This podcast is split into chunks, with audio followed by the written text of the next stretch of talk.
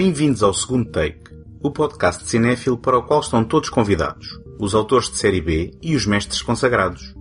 O meu nome é António Araújo e neste episódio arrisco-me a olhar sobre dois clássicos maiores de um género que só agora começo a descobrir verdadeiramente, o western.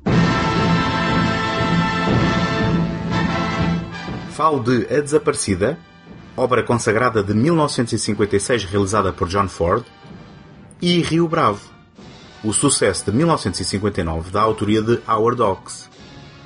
O programa de hoje tem como complemento o próximo episódio do podcast Betamax, num cruzamento onde eu e o Tiago Laranjo falaremos de dois filmes tardios na filmografia dos dois autores que, se não são remakes, no mínimo partilham temáticas com estes dois títulos. Terra Bruta, de 1961, e Rio Lobo, de 1970. Estejam atentos ao episódio número 15 do Betamax, na próxima quarta-feira, dia 12 de setembro, em www.segundotake.com Betamax. Este episódio é apoiado pela Take Cinema Magazine, a dar cinema desde 2007 com o intuito de oferecer uma alternativa cultural completamente gratuita. Em take.com.pt encontram críticas, artigos, passatempos, trailers, e todos os números editados da revista.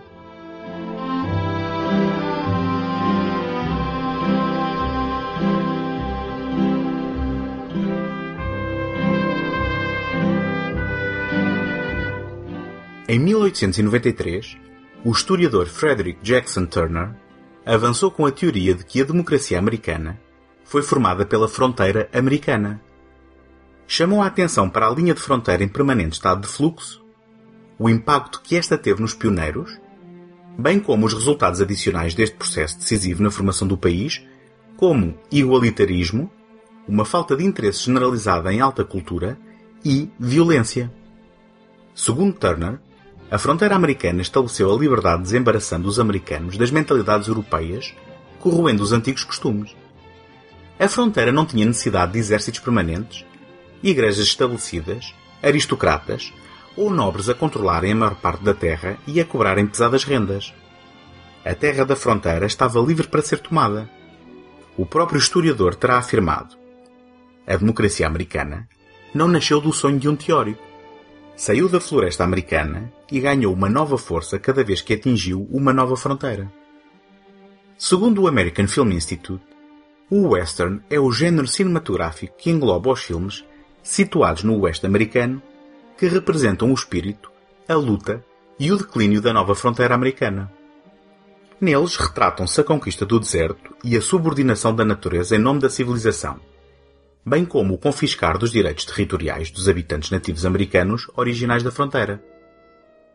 O western descreve uma sociedade organizada em torno de códigos de honra e de justiça pessoal, designada apropriadamente como justiça fronteiriça, deliberada à lei da bala através de tiroteios muitas vezes assente numa figura mítica, por vezes nómada, normalmente um cowboy ou um pistoleiro, o género tipicamente conta simples e moralistas histórias, se bem que tenham existido exemplos de westerns de moral ambígua.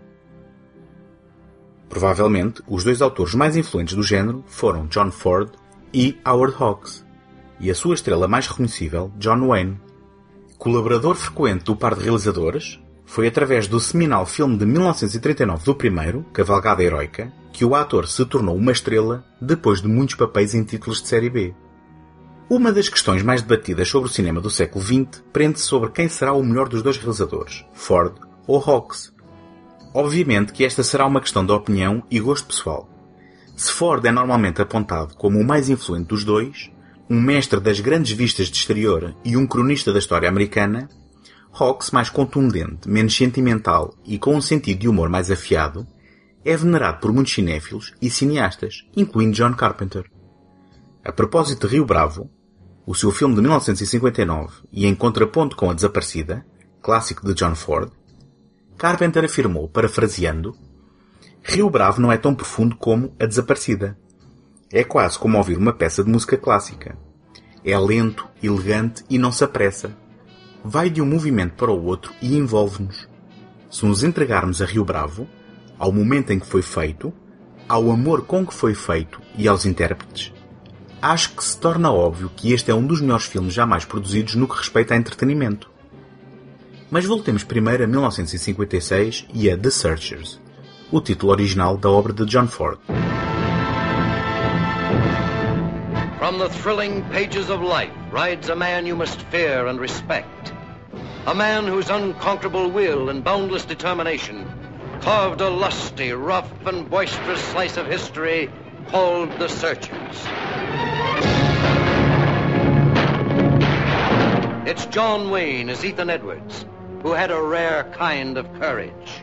The courage that simply keeps on and on, far beyond all reasonable endurance, never thinking of himself as martyred, never thinking of himself as brave. So we'll find him in the end, I promise you. We'll find him. Here's the Em 1868, Ethan Edwards, interpretado por John Wayne, regressa à casa do irmão Aaron, no deserto do Texas, depois de uma ausência de oito anos. Ethan lutou na Guerra Civil pela Confederação e, nos três anos desde o fim do conflito, aparentemente também lutou na Guerra Revolucionária Mexicana. Pouco depois da chegada de Ethan, o gado do vizinho Lars Jorgensen é roubado. Quando os homens que partiram em perseguição dos ladrões percebem que o roubo foi uma manobra dos índios comanches para os afastarem das suas famílias, apressam-se a voltar e encontram o lar de Edwards em chamas. Aaron, a esposa Martha e o filho Ben são encontrados sem vida. A pequena Debbie e a sua irmã mais velha Lucy foram sequestradas. Dá-se então início a uma perseguição resiliente que junta Ethan ao sobrinho adotado Morton Polly, num papel de Jeffrey Hunter, no encalço da tribo liderada pelo líder indígena Scar, o ator Henry Brandon. Com o argumento da autoria de Frank Nugent, adaptando o romance de Alan LeMay, a desaparecida inspirou-se em variados relatos reais de raptos de crianças no oeste americano no século XIX, nomeadamente o caso célebre do rapto por guerreiros comanches, em 1836, de Cynthia Ann Parker, de apenas 9 anos, levada de sua casa em Fort Parker, no Texas. Depois de 24 anos de vivência com os seus captores, período em que o seu tio James W. Parker gastou grande parte da sua fortuna numa busca obsessiva pela sobrinha, Cynthia foi resgatada por rangers do Texas contra a sua vontade. Considerada um ícone para a nação, símbolo de um salvamento bem-sucedido das mãos dos Comanches, Nadua, como ficou conhecida junto dos nativos, não compreendia porque fora afastada do seu guerreiro marido e dos seus filhos. Lucy, you ain't much bigger than when I last saw you. I'm Deborah. There's Lucy over there. Deborah, Debbie. And you're Lucy?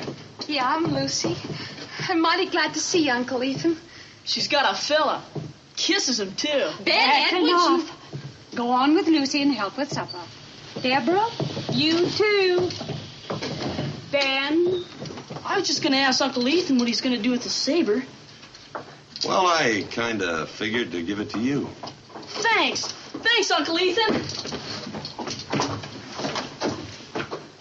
How was California? California? How should I know? Well, Mose Harper told us. Mose Harper? Is that old goat still creaking around? Why didn't somebody bury him?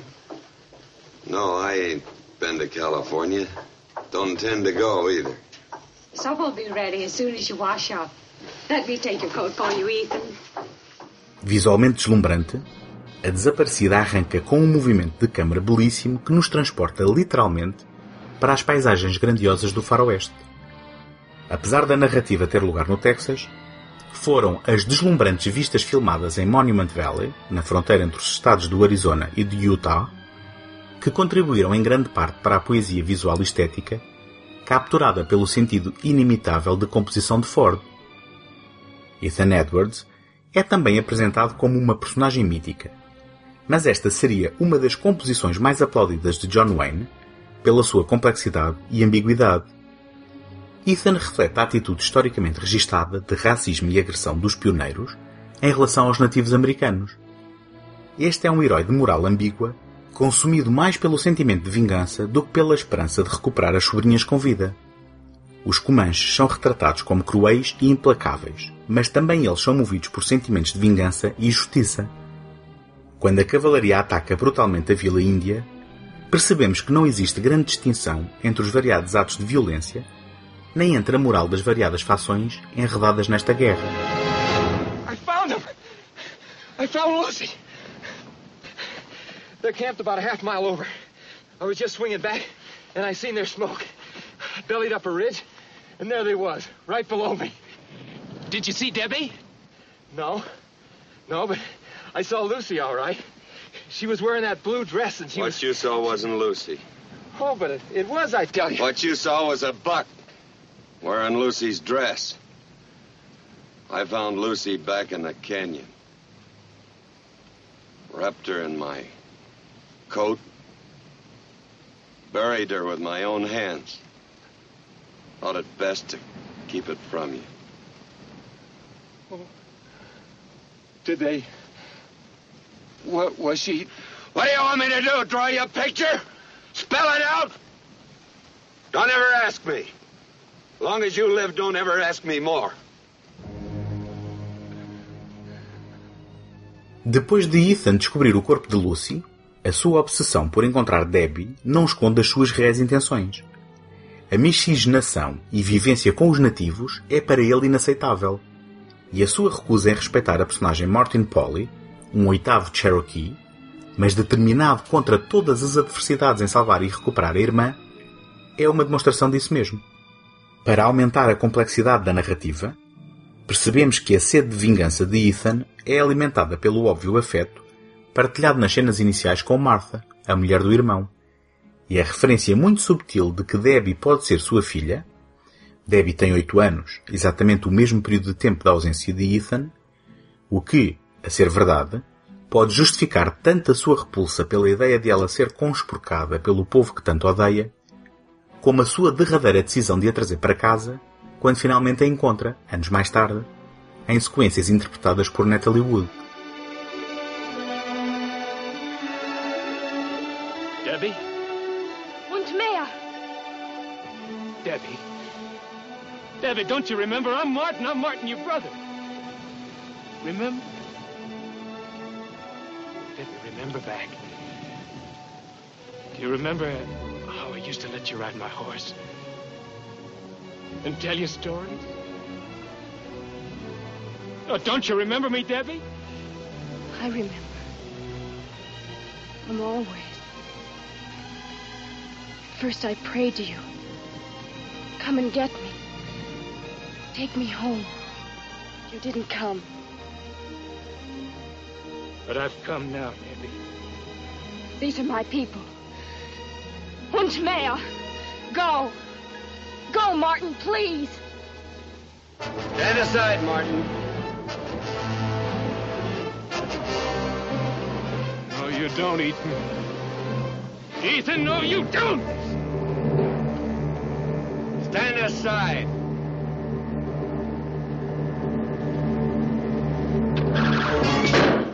Apesar de ser um sucesso quando estreou, a Desaparecida foi subindo na consideração coletiva ao longo dos tempos, sendo atualmente considerado pelas mais variadas publicações, críticos e cinéfilos como um dos melhores westerns, se não filmes, de sempre. É curioso perceber, em retrospectiva, que contém inesperados e pontuais momentos de humor, nomeadamente envolvendo elementos da relação de Martin com a sua prospectiva namorada, Laurie, interpretada por Vera Miles, tais como o pai desta, Lars, um retrato algo estereotipado de John Quaylen, ou o pretendente Charlie McCory, interpretado em registro provinciano por Ken Curtis. Mas quando a cena final ecoa a de abertura e fechamos a porta a Ethan, é inegável a força da estética e beleza visual das imagens de Ford, a relevância do estudo histórico e social do conflito que retrata e a caracterização da obsessão, racismo e heroísmo pela mão de John Wayne, a mítica e icónica figura do género.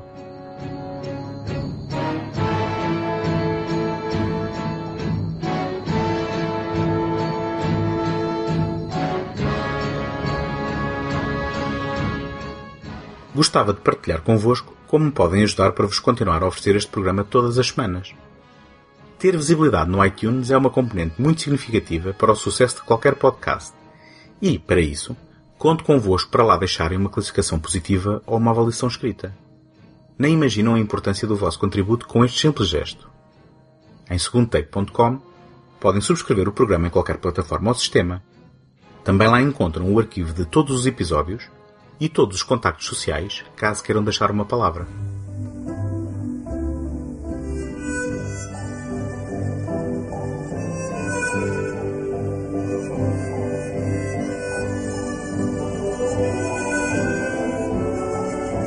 Em 1953, Gary Cooper recebeu o Oscar de melhor ator por O Comboio Apitou Três Vezes, High Noon no original, um western realizado por Fred Zinnerman. Cooper encarna Will Kane, o marshal de uma cidade dividida entre o seu sentido de dever e o amor pela noiva, que se vê obrigado a enfrentar sozinho um gangue de assassinos. O papel foi oferecido originalmente a John Wayne, mas este recusou-o porque acreditava que a história adaptada por Carl Foreman era uma alegoria óbvia contra o macartismo e a lista negra de Hollywood, atividades que o ator apoiou ativamente. Wayne viria a afirmar que o comboio apitou três vezes era a coisa menos americana que tinha visto em toda a sua vida. Howard Hawks partilhava a opinião do ator, também conhecido como Duke, e os dois juntaram-se para filmar Rio Bravo como uma resposta àquele filme. Nas palavras de Hawks, eu fiz o Rio Bravo porque não gostei de o comboio apitou três vezes. Nem o Duke, eu não achava que um marshal competente correria pela cidade como uma galinha sem cabeça a pedir a ajuda de todos. E quem o salva? A sua esposa Quaker. Essa não é a minha ideia de um bom western. Assim, nasceu o filme baseado num conto de B. H. McCampbell, com a adaptação de Jules Furthman e Lee Brackett, a escritora que em 1946 surpreendeu Hawks por ser uma mulher, quando colaborou na escrita de À Beira do Abismo. Para dar vida a esta história, o realizador rodeou John Wayne de um grupo talentoso de atores, o cantor romântico Dean Martin, o ídolo dos adolescentes Ricky Nelson, a atriz em ascensão Angie Dickinson e o veterano Walter Brennan.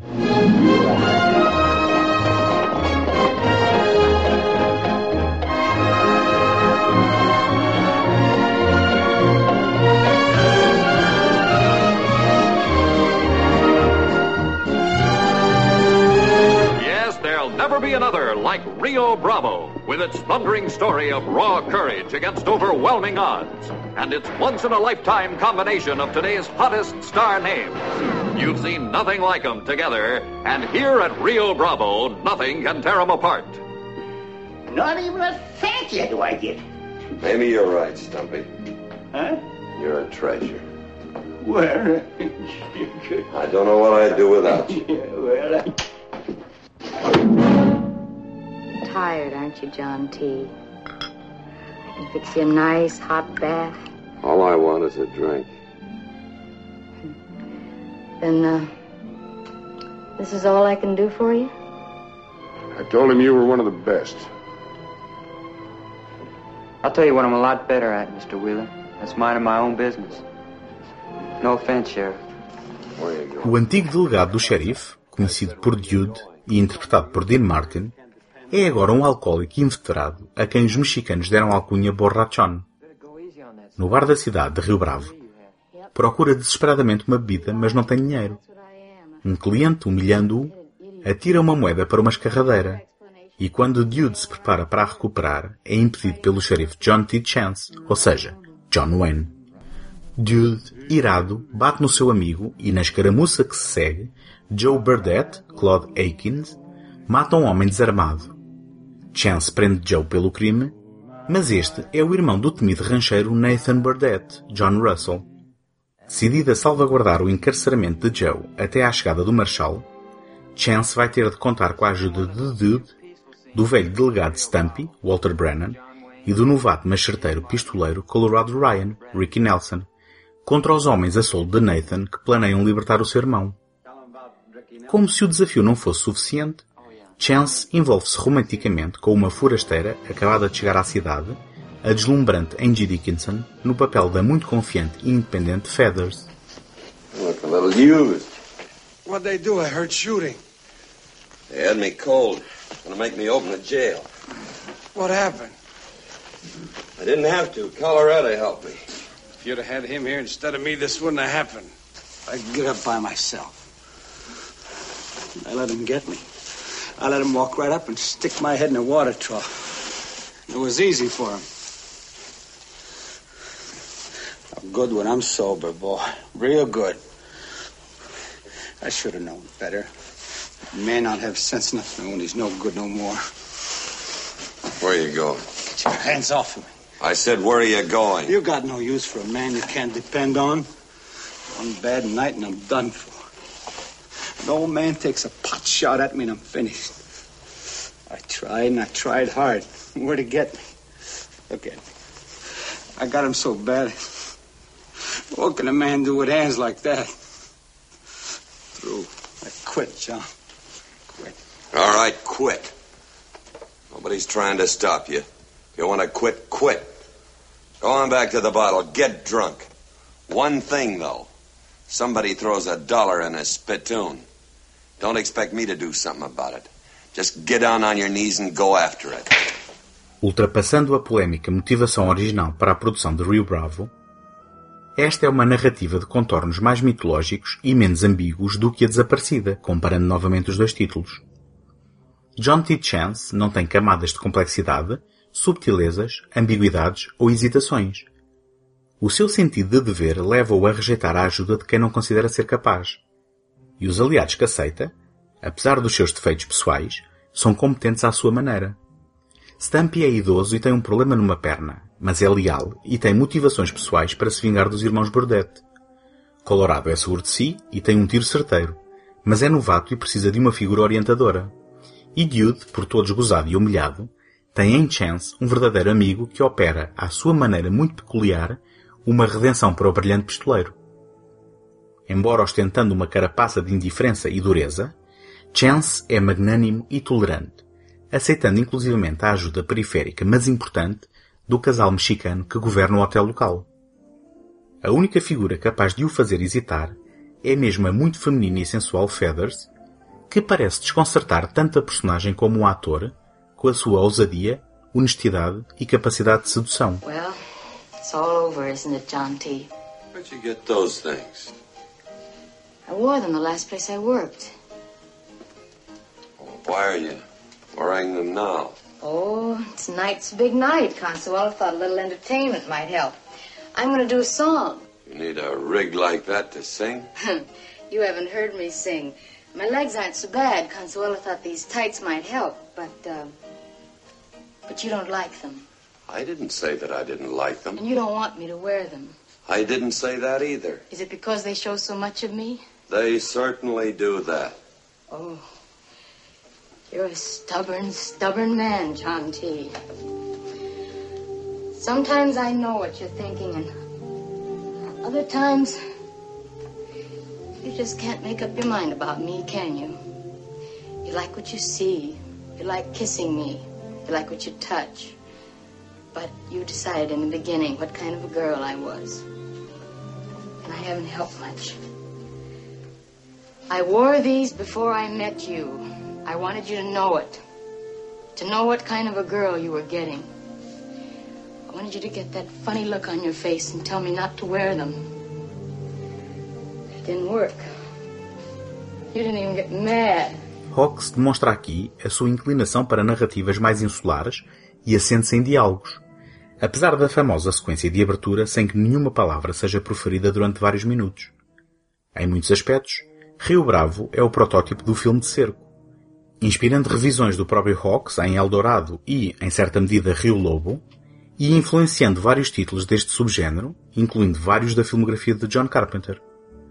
No contexto destas cenas de interior, o realizador tirou proveito das composições musicais de Dimitri Tiomkin, incluindo a assombrada El Deguello, uma canção-chave no desenrolar da narrativa, e dos talentos de Martin e Nelson, com uma sequência em que os populares cantores interpretam My Rifle, My Pony and Me, uma música de Tiomkin composta em 1948 para Rio Vermelho, aqui com uma nova letra, e uma breve versão de Get Along Home Cindy, uma popular música folk americana.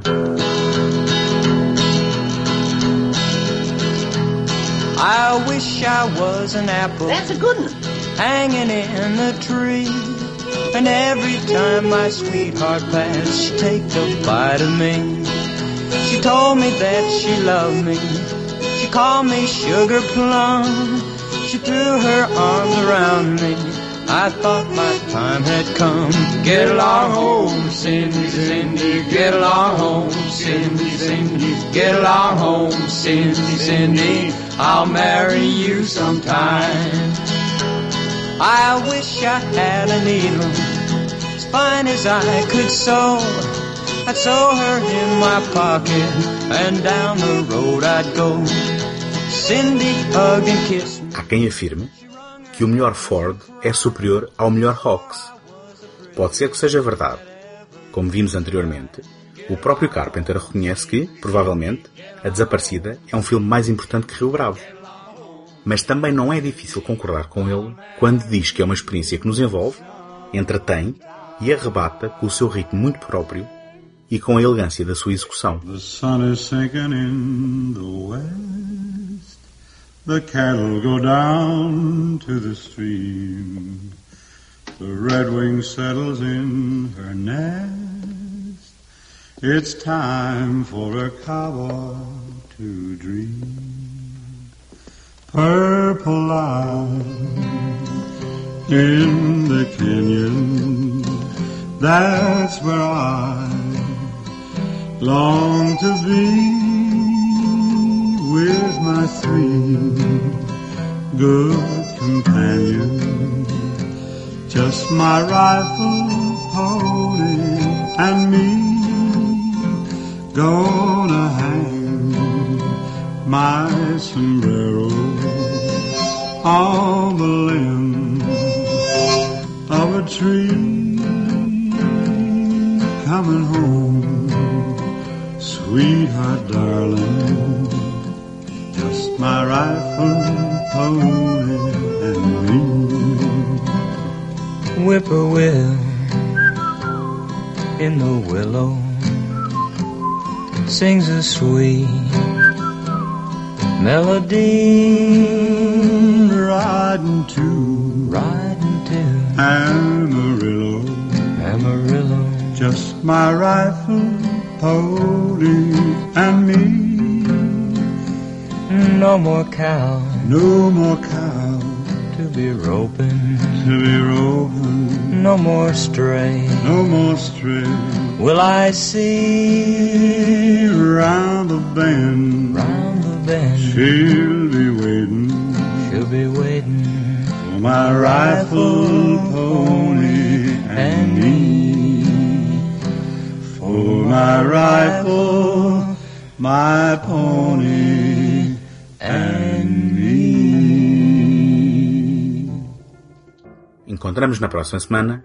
Até lá, boas fitas!